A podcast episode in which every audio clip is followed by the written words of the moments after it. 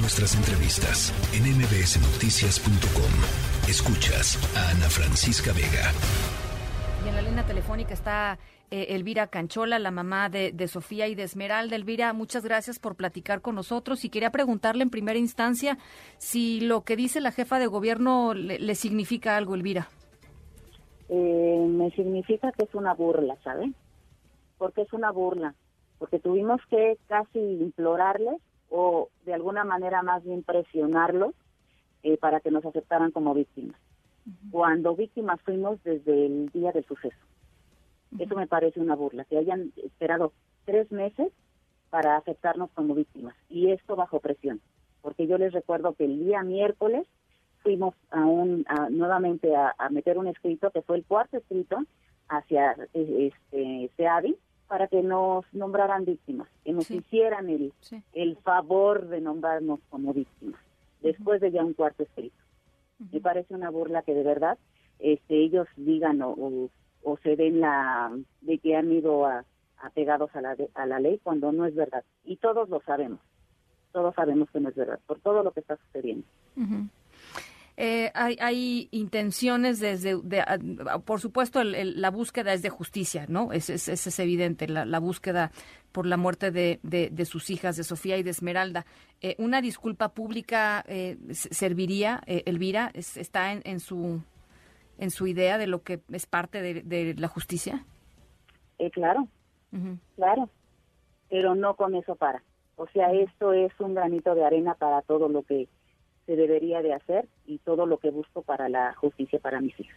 Es un granito de arena. ¿Qué le dicen las autoridades, Elvira? ¿Qué le dicen a su abogado en términos de las investigaciones? O sea, ¿cómo, cómo es que algo así pudo haber pasado? ¿Cómo es que estamos a eh, eh, más de tres meses y, no hay una persona, no hay un responsable señalado? ¿Qué, le dicen, Elvira? Eh, pues mire, de alguna manera las investigaciones se quedaron paradas y mucho de esto pasa porque Nunca contestó ningún este, documento del, de los que se le hicieron, ningún requerimiento. Hasta la fecha eh, no hay ningún requerimiento que ellos hayan contestado, simplemente no contestaban. Es algo raro que de la noche a la mañana y bajo presión de medios eh, resulta que ya se resolvió el asunto, que ya este, tanto gobierno como, como SACMEX este, ya hicieron un, un trato y ya se arregló el asunto, ¿no? Ya por obra de magia. Y por obra de magia, de un día para otro, y es que ya nos aceptaron, porque la verdad no tengo conocimiento de esto, pero si es que ya nos aceptaron, también de un día para otro nos aceptaron, después de que tenemos tres meses presionando para que nos acepten. ¿Por qué será que nos aceptarían? Si es que nos aceptaron, como le vuelvo a repetir, porque este no no tengo yo en mis manos ningún papel eh, que me avale que ya nos aceptaron. O sea, no hay una no hay una formalización de todo esto. Eh, como le vuelvo a repetir, yo hasta el miércoles que fui a ver la carpeta de investigación, no había nada de eso.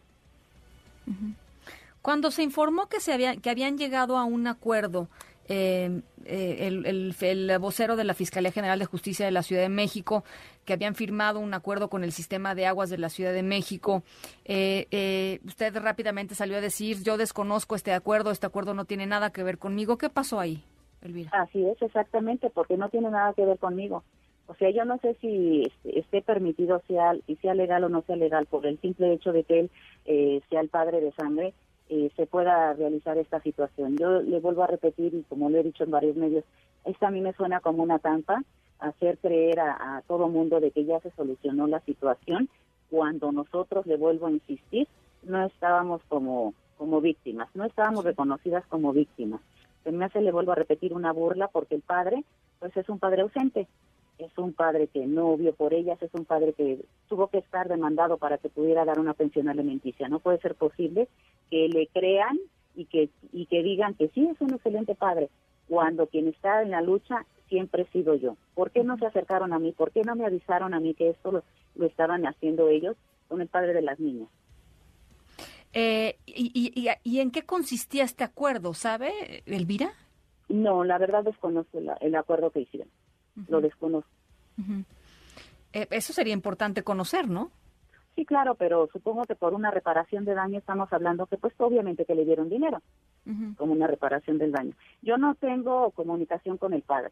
Entonces desconozco ciertas situaciones porque como le vuelvo a repetir, eh, yo no lo veo, no el último día que lo vi fue el día que incineraron a mis niñas y de ahí para acá a tres meses no he sabido nada de él. Si antes no sabía, pues ahorita yo creo que menos, ¿no? El ministerio ya cobró un dinero, pues ya de andar en las playas o no sé dónde andará. El, el, Ministerio Público, usted le pidió al Ministerio Público vía su abogado que se desconozca este que se desconozca este acuerdo. ¿Hay alguna respuesta al respecto? No, no, no la hay todavía. ¿Cuáles son los siguientes pasos? Eh, pues seguir en, la lucha. Que yo pienso seguir en la lucha, no me pienso detener, no pienso este, pararme, no pienso callarme y este, seguiremos en la lucha hasta, como les he repetido, hasta mi último respiro voy a, a seguir exigiendo justicia. No pidiendo ya, ¿sabe? Porque les he pedido, les he suplicado, les he rogado y, y no ha no ha pasado nada. Entonces tenemos que exigir, tenemos que exigir y, tristemente tenemos muchas veces que acorralarlos para que puedan eh, voltearnos a ver, porque todo el tiempo nos han querido eh, invisibilizar, ¿sabe?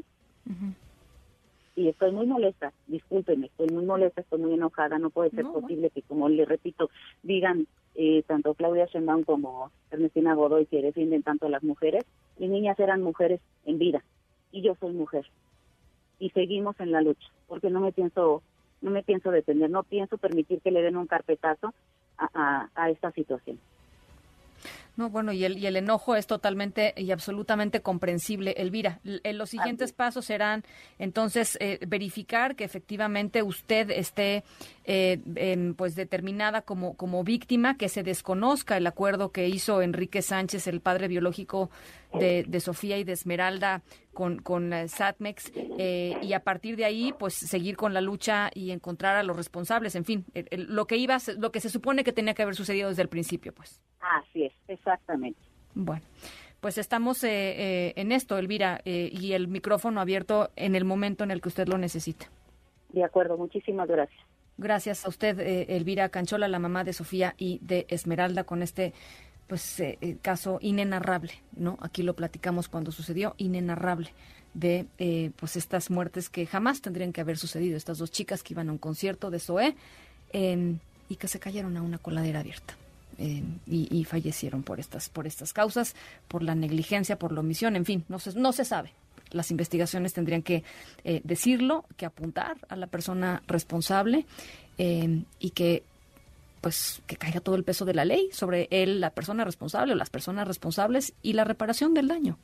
Em, el mundo al revés en este caso, el mundo al revés en este caso. Una persona que nada tenía que ver con las chicas eh, se le otorga la em, figura de, víctima y se llega a un acuerdo con él. En fin, eh, estaremos, por supuesto, muy pendientes de cómo vaya em, pues procediendo todo esto em, en el caso de Sofía y Esmeralda. La tercera de MBS Noticias.